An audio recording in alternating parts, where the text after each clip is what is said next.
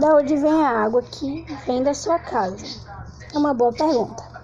Antes disso, eu sou meu nome é Laura, sou aluna da Escola Pescador José Reis.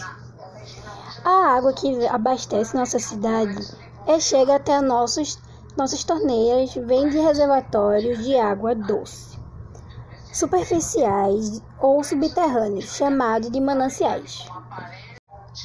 Da onde vem a água que vem da sua casa? É uma boa pergunta. Antes disso, eu sou meu nome é Laura, sou aluna da Escola Pescador José Reis. A água que abastece nossa cidade é chega até nossos nossas torneiras, vem de reservatórios de água doce, superficiais ou subterrâneos, chamados de mananciais.